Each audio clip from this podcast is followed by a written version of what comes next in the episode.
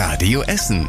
Der Tag in fünf Minuten. Am 17. Juni, schönen guten Abend hier bei Radio Essen. Hier ist unser Nachrichtenpodcast Der Tag in fünf Minuten für euch. Ich bin Martin Kelz.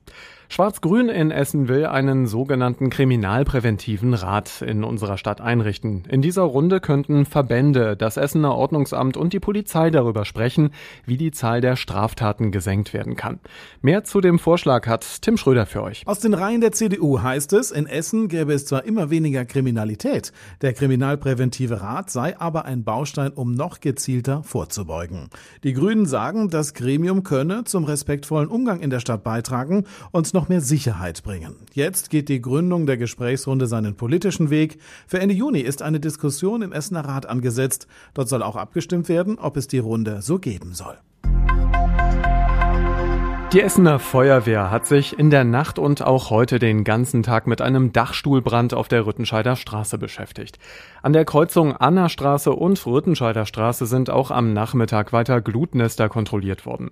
Die große Hitze ist dabei auch heute für die Essener Feuerwehr eine große Herausforderung, denn die Feuerwehr ist in Rüttenscheid mit Schutzanzügen im Einsatz, unter denen es einfach sehr, sehr heiß wird.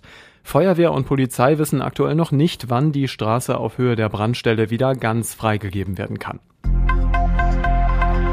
Die Essener Polizei sucht aktuell zwei vermisste Jugendliche. Der 14 Jahre alte Joshua aus Essen und die gleichaltrige Greta aus Oberhausen sind verschwunden. Beide sind vermutlich zusammen unterwegs. Sie sollen gestern Abend gegen 19 Uhr am Essener Hauptbahnhof den Zug nach Münster genommen haben. Dort verliert sich dann die Spur. Die Beschreibung der beiden findet ihr auf radioessen.de. Im Grugerbad in Rüttenscheid war es auch heute Nachmittag wieder sehr voll. Es gab schon am frühen Nachmittag wieder Warteschlangen vor dem Einlass. Immer wenn 20 Gäste das Bad verlassen haben, dann durften 20 neue rein. Gestern Nachmittag hatte das Bad schon drei Stunden vor Kassenschluss den Einlass gestoppt. Die maximale Besucherzahl von 1500 Menschen war nämlich erreicht. Ins Wasser dürfen immer nur maximal 170 Schwimmerinnen und Schwimmer gleichzeitig. Aktuell werden im Grugerbad außerdem mehr Rettungsschwimmerinnen und Schwimmer gesucht, um für mehr Kapazitäten im Grugerbad zu sorgen. Im Moment werden dafür Kräfte aus den Essener Hallenbädern abgezogen. Nach der Silvesterrandale in Altenessen hat die Staatsanwaltschaft in unserer Stadt Anklage erhoben.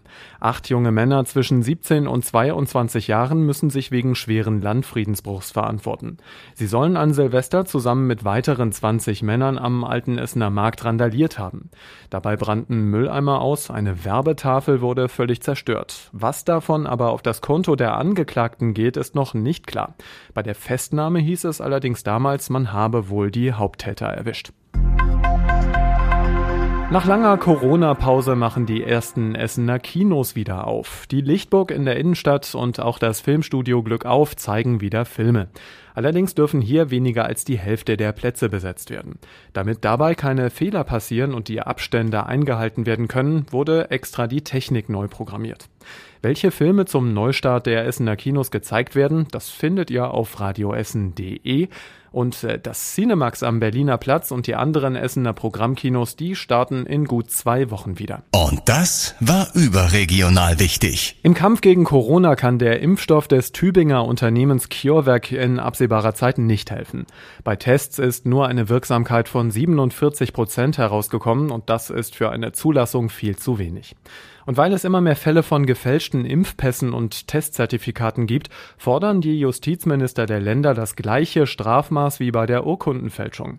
Hamburgs Justizsenatorin Galina hat gesagt, in einer Pandemie sei man darauf angewiesen, dass solche Dokumente echt seien. Und zum Schluss der Blick aufs Wetter. Der Abend und die Nacht sind weiter heiß bei uns in Essen. Die Temperaturen liegen aktuell um 32 Grad. Auch morgen ist es weiter heiß und drückend. Über 30 Grad sind auch dann bei uns in der Stadt drin. Am Wochenende wird es ein wenig kühler.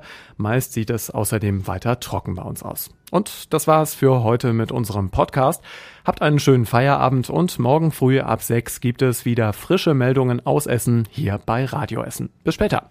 Das war der Tag in fünf Minuten. Diesen und alle weiteren Radio Essen Podcasts findet ihr auf radioessen.de und überall da, wo es Podcasts gibt.